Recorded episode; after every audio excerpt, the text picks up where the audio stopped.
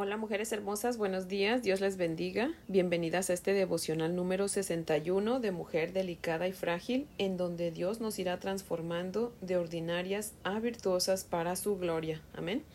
Así que las invito a orar en esta mañana preciosa. Oremos. Dios de Abraham, Dios de pactos, grande en proezas y misericordia, Señor. Venimos ante ti, Padre, agradecidas contigo por dejarnos vivir un día más para poder seguir santificándonos con tu palabra poderosa. Queremos que tú hagas de nosotras mujeres piadosas, poderosas en buenas acciones y en mansedumbre, Señor. Padre, háblanos, por favor, en Cristo Jesús tu Hijo. Te lo suplicamos, Padre. Amén. Bueno, esta mañana Vamos a leer Génesis capítulo 17 del 1 al 22.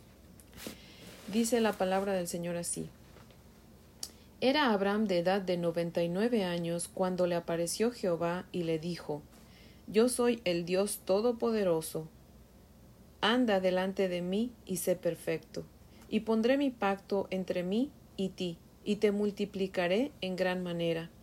Entonces Abraham se postró sobre su rostro, y Dios habló con él diciendo, He aquí mi pacto es contigo y serás padre de muchedumbre de gentes. Y no se llamará más tu nombre Abraham, sino que será tu nombre Abraham, porque te he puesto por padre de muchedumbres de gentes, y te multiplicaré en gran manera, y haré naciones de ti, y reyes saldrán de ti. Y estableceré mi pacto entre mí y ti, y tu descendencia después de ti en sus generaciones, por pacto perpetuo, para ser tu Dios y el de tu descendencia después de ti.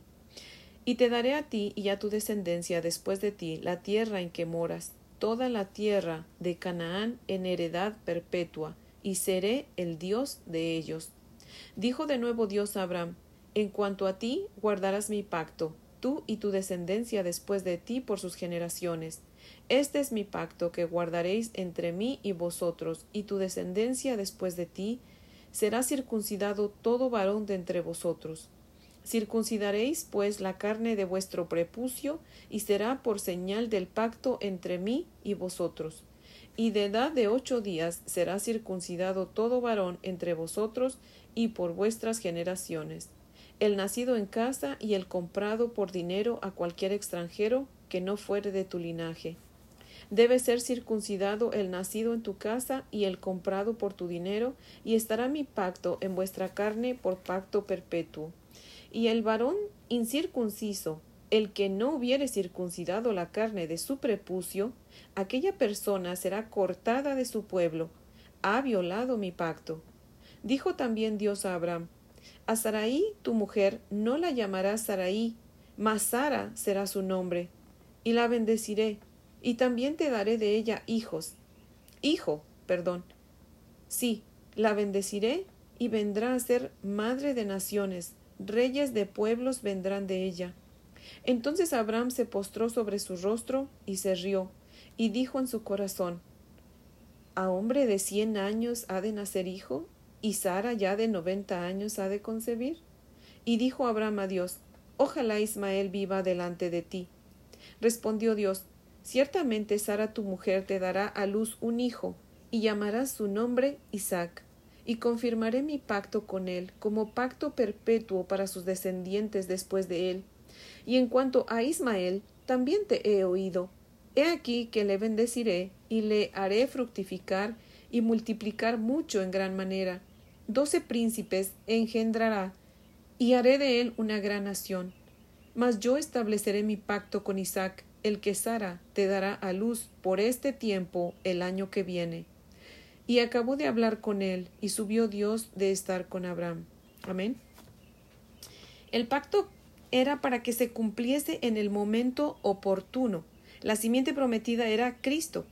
Como prenda de ese pacto, su nombre es cambiado de Abraham, que significa Padre excelso, a Abraham, Abraham, que significa padre de una multitud.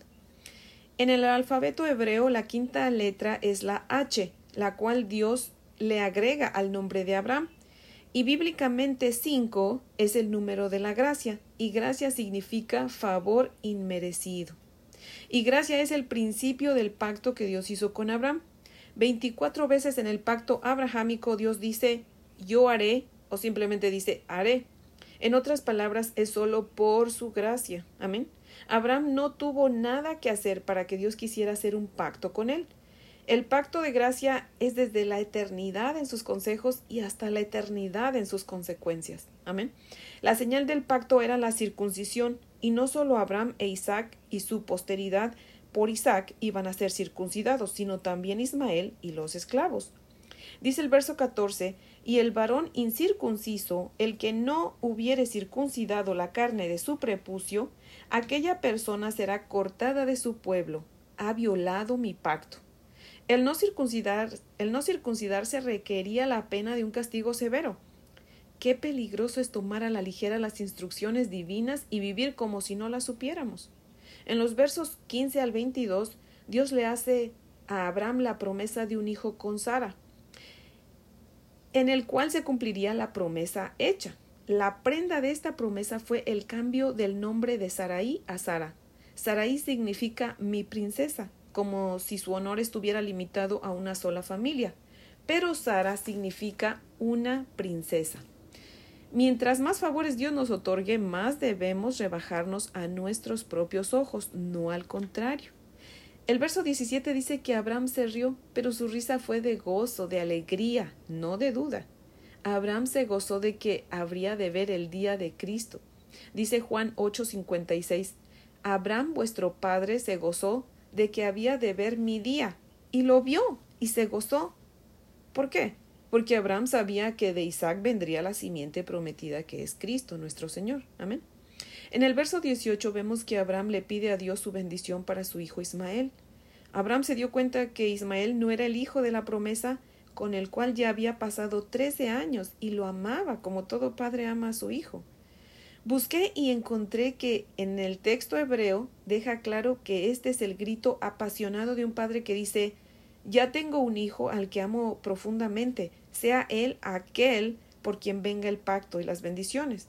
En otras palabras, Abraham le estaba diciendo a Dios, yo sé que me adelanté a ti al concebir a Ismael, sé que ese no era tu plan, lo sé, cometí un error, pero Señor, bendice mi error.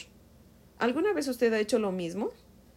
Yo en lo personal sí lo he hecho, y no creo que pocas veces. Tal vez cuando lo hicimos nuestros motivos eran sinceros, nuestras intenciones eran correctas, pero no esperamos al tiempo de Dios. Tal vez ni hablamos con él de lo que íbamos a hacer. En lugar de eso, agarramos esa oportunidad de trabajo que nos hizo descuidar a nuestra familia, o nos asociamos en un negocio en el que no debimos asociarnos, o simplemente compramos eso que no debimos haber comprado. Y cuando nos dimos cuenta que habíamos cometido un error, ahí estábamos pidiéndole a Dios su ayuda o su bendición. Muchas veces caemos en el error de orar solo para darle órdenes a Dios, Señor, bendice esto, bendice aquello, bendice lo otro. Pensamos que Dios está a nuestras órdenes, como si Él fuera el siervo o un genio que va a concedernos nuestros deseos. Y no es así. Dios da lo mejor de sí a aquellos que le dejan la elección a Él.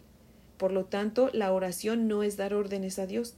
La oración es simplemente presentarnos ante Dios para saber cuál es nuestro deber, pues nosotras somos las siervas y Él es el amo y Señor que da las órdenes. Amén. La oración no es bendice lo que hago, Señor, sino al contrario, Señor, haz tu voluntad y ayúdame a hacer las cosas que tú bendices. La señal del pacto con Abraham era la circuncisión física, pero ahora con el nuevo pacto en Cristo Jesús, nuestra circuncisión debe ser espiritual, no física. ¿A qué me refiero? Me refiero a la circuncisión del corazón. Dice Romanos 2, 28 y 29, pues no es judío el que lo es exteriormente, ni es la circuncisión la que se hace exteriormente en la carne, sino que es judío el que lo es en lo interior, y la circuncisión es la del corazón, en espíritu, no en letra, la alabanza la cual no viene de los hombres, sino de Dios. Amén.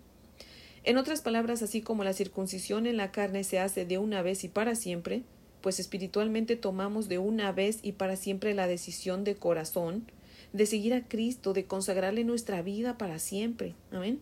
A diferencia de la circuncisión física que se hace en un instante y nunca más se vuelve a hacer, la circuncisión espiritual es un proceso que durará toda nuestra vida de este lado de la eternidad. Es una obra que lleva a cabo el Espíritu Santo en nosotras cuando nos ponemos en sus manos. Amén. La circuncisión espiritual es decir, Señor, heme aquí, quiero ser tuya y servirte por el resto de mi vida. Es circuncidar nuestro corazón de todo lo que a Dios no le agrada, aunque a nosotras nos fascine. Es amar a nuestros enemigos, es bendecir a los que nos maldicen, es hacer bien a los que nos aborrecen, es orar por los que nos persiguen, para que de esa manera demostremos que verdaderamente somos hijas de Dios. Amén. Es dejar nuestra comodidad y despilfarro de tiempo para adorar y servir a Dios.